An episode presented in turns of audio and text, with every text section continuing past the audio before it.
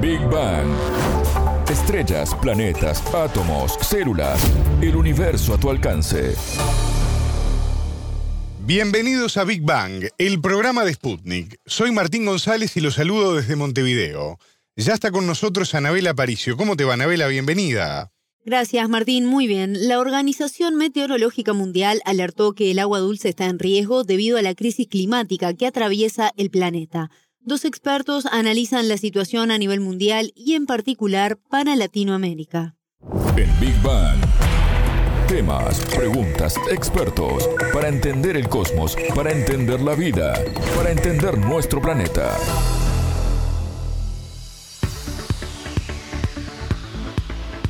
En su informe sobre el estado de los recursos hídricos mundiales, la Organización Meteorológica Mundial advirtió que actualmente 3.600 millones de personas tienen un acceso inadecuado al agua como mínimo un mes al año. Se prevé que esta cifra aumente a más de 5.000 millones para el año 2050 y esto traería aparejado una diversidad de problemas desde el punto de vista sanitario y de la calidad de vida, ¿no? Sí, Martín, sin dudas imaginarse el no poder acceder al agua, ya un tema de salud implica eh, que puede generar complicaciones en la vida cotidiana. Recordemos que también el 74% de los desastres naturales registrados entre 2001 y 2018 estuvieron relacionados con el agua, según información de Naciones Unidas. Y si miramos a Latinoamérica, el informe indica que la zona del Río de la Plata, al sur, así como la Amazonía y varias cuencas de América del Norte, son las más afectadas por sequías persistentes que se registran desde el año 2019. Estas situaciones se nos vuelven entonces cada vez más habituales. Y hablamos sobre este tema con el chileno Matías Azun, director nacional de Greenpeace Chile, que nos aportó un panorama sobre el estado de situación del acceso y la disponibilidad al agua dulce en la región. La disponibilidad de agua, especialmente para comunidades vulnerables, se está transformando en América Latina en uno de los problemas más graves de nuestra región, especialmente en, zonas eh, afectadas por sequía, ¿no? como la zona centro-norte de Argentina o derechamente como la zona central y norte de mi país, en Chile situaciones como esta están todavía más amenazadas cuando el agua se vuelve un bien de mercado transable, como es el caso de Chile, en donde finalmente quienes son dueños de los cursos de agua y de los derechos de aprovechamiento se vuelven verdaderos zares y dueños y amos y señores de territorios completos. En el caso puntual de, nuestro continente, la disponibilidad y el reconocimiento del agua como un derecho para las personas resulta fundamental eh, justamente por eh, la garantía básica que debe existir para tener una vida digna y justa. Y eso no es viable, no es posible. El respeto por los derechos humanos, la posibilidad de tener una vida digna si no hay disponibilidad eh, de agua. Por lo tanto, es una responsabilidad del sistema público el disponibilizar agua de buena calidad para cada una de las personas. Nos preocupa extremadamente cómo el control sobre los cursos de agua y particularmente sobre los derechos de aprovechamiento finalmente termina generando una asimetría aún mayor sobre poblaciones que ya eran vulnerables eh, ahora literalmente se los controla a través de quien controla los cursos de agua. Y eso la verdad es gravísimo. En un país que depende todavía de la exportación de materia prima, en un continente que depende todavía en buena medida de la exportación de materias primas como el nuestro, una situación como esa es, es gravísima y es un atentado justamente a las bases democráticas y a la convivencia eh, en justicia en cada una de nuestras naciones. Agrégale aquello también que incluso es más grave porque afecta a poblaciones más vulnerables, especialmente a mujeres. Otro de los puntos mencionados en el informe destacan que el almacenamiento de agua alojada en la superficie y subsuperficie terrestre fue menor a la media de los últimos 20 años en el centro de América del Sur y la Patagonia, así como en la costa oeste de Estados Unidos.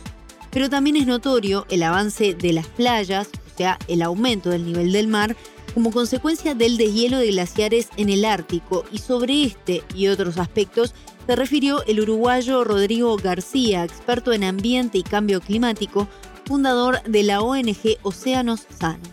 Las cuencas hidrográficas han tenido el, impacto común de eh, lo que es la agricultura, el modelo de fertilización con nitrógeno y fósforo, que en muchos casos no ha tenido un, uso adecuado eh, y, esto sumado a, a los grandes cambios climáticos, tanto de sequía como de grandes lluvias, ha hecho que esos modelos mm, de fertilización de campos, este, por ejemplo, no hayan cambiado en función de ello. Entonces, tenemos mucho más arrastres erosivos de estos nutrientes, este, que son obviamente químicos eh, artificiales, eh, que impactan en toda la cuenca.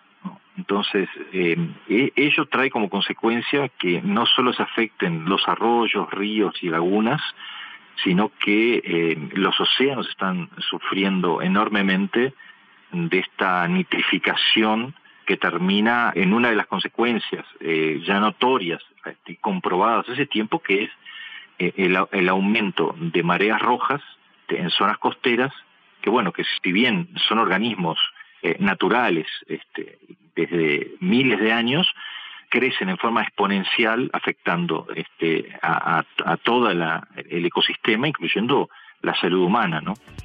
Este informe analizó y comparó el flujo de agua en diferentes cuencas del mundo respecto a datos de los últimos 30 años, y allí se observaron caudales fluviales mayores de lo normal en algunas cuencas de América del Norte, el norte de la Amazonía y África Meridional, así como en China y también en el norte de la India, según el texto Navela. Sí, la verdad que uno empieza a leer impresiona un poco también la cantidad de zonas del mundo, ¿no? Que están afectadas precisamente por esta problemática. Y esto inevitablemente tiene un impacto en la biodiversidad, en la vida de los animales marinos que ven alterado su hábitat, ¿no? ¿De qué forma impacta la escasez de agua dulce? García nos decía lo siguiente no olvidemos que este, un enorme porcentaje de la diversidad biológica depende del agua para reproducirse en alguna de sus etapas o para su crecimiento es el elemento indispensable, ¿no? Lo que ha ocurrido en los cambios de régimen pluviales y de agua es que muchas especies se han eh, tenido que dispersar a otras zonas. Y esto se ve eh, en lo que se llama la tropicalización también, que tiene que ver con la temperatura pero tiene que ver también con la escasez o falta de agua. Entonces, en lugares donde eh, antiguamente eran bañados, este, ya no queda agua. Entonces, esos anfibios, esas aves, reptiles, insectos, flora que dependía de ese lugar, eh, encuentra y se desplaza hacia otros hábitats donde el agua todavía es posible, alterando el equilibrio que había en esas otras zonas. O no, a veces eh, es beneficiosa, pero lo que se están detectando ya hace mucho tiempo son especies eh, tropicales donde eh, estamos en zonas templadas. En, en, Uruguay hay varios registros de aves tropicales que ya hace tiempo también, no es de ahora, y esto tiene que ver con la falta de agua, sin duda. Hablábamos de los desastres naturales que en su mayoría estaban vinculados al agua y esto acarrea también un gasto para los estados afectados, ¿no? Sí, Martín, para tener una idea, se estima que estas catástrofes causaron daños por más de 70 millones de dólares en países como Pakistán, Australia, Sudáfrica y Bolivia, entre otras partes de Europa y Asia. Y esto hablábamos del aspecto sanitario, ¿no? Cómo puede afectar a nuestra salud también pues mucha de esta agua está contaminada. Sobre este aspecto y sobre la dificultad de acceso al agua potable actualmente también se refirió García. No siempre disponer de agua dulce quiere decir que sea potable, ¿no? Hoy por hoy el agua de lluvia ya está en todo el planeta considerada con un grado de contaminación que no la torna potable. Entonces, el problema de la contaminación del agua es, es gravísimo si no lo abordamos también urgentemente porque hay elementos como los metales pesados que se acumulan, se bioacumulan y por tanto puede ser agua de repente hasta potable porque no tiene coliformes o colibacilos, pero tiene metales pesados. Entonces, esos análisis a veces requieren, tienen un costo mucho más alto, este, porque requiere un costo más alto el determinar metales pesados. Entonces ahí tenemos un, problema añadido en lo, cual en cada acto cotidiano, eh, yo por ejemplo tengo filtros de, agua para beber. Creo que este es un tema también que va a ser cada vez más necesario, el poder autoabastecerse del agua y el poder, poder filtrar esa agua para asegurarnos que este, no nos estamos contaminando al beberla. En su informe, la Agencia de Naciones Unidas enfatiza en la falta de datos hidrológicos verificables y accesibles y se procura acelerar la disponibilidad y el intercambio de datos hidrológicos, incluida la información sobre los caudales fluviales y las cuencas fluviales transfronterizas. Esto permitiría a los estados también tomar medidas más adecuadas a sus problemáticas, ¿no? Sí, Martín, y sobre este punto en particular, García se refería a la necesidad de adaptarnos a esta problemática, pero también a realizar acciones que nos permitan reducir los daños. El tema aquí de fondo es el, acceso inadecuado al agua dulce, ¿no? Este, al menos una vez al año es una cifra que la ONU eh, refleja, donde miles de millones de personas tienen cada vez menos acceso al agua dulce, ¿no? Estamos hablando de, inclusive del agua potable. Eh, entonces, eh, eso se suma a los, procesos de irrigación, a los procesos, obviamente, de, saneamiento de, las ciudades, de los pueblos, y que eso, sumado al, aumento de los desastres naturales que tuvieron que ver con el agua, porque el, agua justamente es un, es un elemento imprescindible, pero a su vez este, sabemos que en este momento, con, los cambios climáticos, este, los desastres naturales eh, son casi el 80% tuvieron que ver con el agua, ¿no? Entonces, indudablemente que aquí eh, lo que más pesa es la adaptación. Esto es dicho también en, las cumbres eh, relacionadas al cambio climático, que el, gran tema es las medidas de adaptación y de mitigación. Y tenemos que, en, eso de la adaptación, no quiere decir que nos adaptemos cómodamente a los cambios, sino que reaccionemos este, a tiempo y urgentemente para este, cambiar los modelos de producción agrícola y los modelos del uso del agua. Nosotros, por ejemplo, tenemos una, situación en el norte de Rocha donde las arroceras precisan de agua y lo que hacen es, chupar el agua del río con gigantescas bombas de agua que terminan secando el río. Y tener la contradicción que en el invierno esos mismos campos están inundados por exceso de lluvia. Entonces la pregunta es, ¿pero no habrá un modelo de, poder contener esa agua de, lluvia en el invierno? Seguramente que sí. Eh, requiere todo un cambio en el modelo. Este, y esas son las cosas que doy un ejemplo puntual porque nos pasa en todas las infraestructuras que nosotros construimos como seres humanos, sean puentes, sean casas, sean calles, sean ramblas, muchas veces no tenemos en, claro en esas obras de infraestructura este, estos cambios climáticos que vienen eh, eh, cambiando a un nivel exponencial, ¿verdad? ¿Cómo repercute la escasez de agua dulce en nuestra vida cotidiana, Anabela? Bueno, para entenderlo muy bien, García nos explica algunos ejemplos concretos. Él actualmente reside en Rocha, que es un balneario de la costa este de Uruguay, y precisamente nos explica situaciones que se viven en la zona y grafican claramente esta problemática y también refieren a situaciones que se ven en otros puntos de Latinoamérica.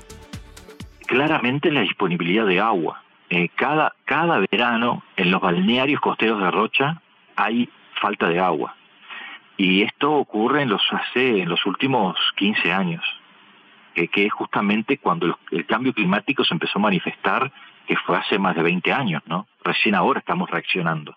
Pero los cambios climáticos eh, relacionados al calentamiento global no son de ahora. El derretimiento de los hielos bloques Larsen A y B en la Antártida hace 30 años que vienen ocurriendo. Y eso fue demostrado que se debía a un aumento de la temperatura en la zona de la Antártida. Entonces, la falta de agua en lo cotidiano es algo que ya se viene vivenciando y que va a ser cada vez más grave. Entonces, tenemos que disponibilizar de agua. Cuando construimos, prever que si en el invierno vamos a tener exceso de agua, acumular esa agua durante el invierno a través de lo que es eh, los techos de lluvia, sistemas de aguadas para los que tengan riego, este, eso, es, eso es imprescindible ponerse en marcha en, cada, cada vecino y cada productor, ¿no? Porque la, la necesidad de agua ya es un hecho. Se menciona también muchas veces cosas simples como no regar al mediodía cuando se evapora la mitad del agua que aportamos a la tierra, no dejar canillas o mangueras perdiendo agua, También no dejar la canilla abierta cuando nos lavamos los dientes. O sea, pequeños hábitos y aspectos culturales que hay que cambiar de fondo y que podrían hacer la diferencia, ¿no? Sí, Martín, quizás parece muy reiterativo, pero todavía cuesta incorporar en la vida cotidiana estas pequeñas costumbres. Y también depende mucho de los países, la accesibilidad al agua que tenga cada país y qué tanto se preserva el recurso. Ambos expertos coinciden en esa necesidad de reforzar la educación en este sentido, pero también ahora a modo de cierre pensamos qué nos depara para el futuro ante este panorama. Ya algo nos adelanta este informe que mencionamos, pero García reflexiona también lo siguiente. Yo creo que, se viene un, el, planeta está viviendo eh, un cambio irreversible en muchos aspectos y en otros aspectos lo podemos mitigar, es decir, atenuarlo. Pero el, calentamiento global va a ir aumentando aunque hoy paremos todas las emisiones de dióxido de carbono. Eso es un dato científico. Entonces, si no reaccionamos es como, como el, el cuento este del, del mono telépata este, de, de Daniel Lewis, La salvación del planeta Tierra y el, y el mono telépata. Es un libro muy interesante, eh, ficción, pero que relata cómo el ser humano viene cayendo de un abismo y ve que está cayendo, ve que el suelo está cerca, pero dice, ah, pero todavía falta para que para caer, ¿no? Entonces, esta analogía es un poco lo que nos sucede los seres. Hasta que no nos damos contra el piso, no reaccionamos. Y eso es lo que, lo que yo veo, eh, por lo menos en mis 35 años que me dedico a esto, la lenta reacción del, del, ser humano ante todos estos cambios que están ante la vista, ¿no? Ya eh, no hay, ya digo, las redes sociales lo muestran, hoy en Pakistán eh, millones de personas bajo agua, en Estados Unidos una de las heladas más imponentes jamás registradas, y parece como que no reaccionáramos ante todo esto. Escuchábamos al uruguayo Rodrigo García, experto en ambiente y cambio climático, fundador de la ONG Océanos Sanos, y antes al chileno Matías Azún, director nacional de Greenpeace Chile. Ambos analizaron la situación de los recursos hídricos en América Latina. Muchas gracias, Anabela. Hasta la próxima. Esto fue Big Bang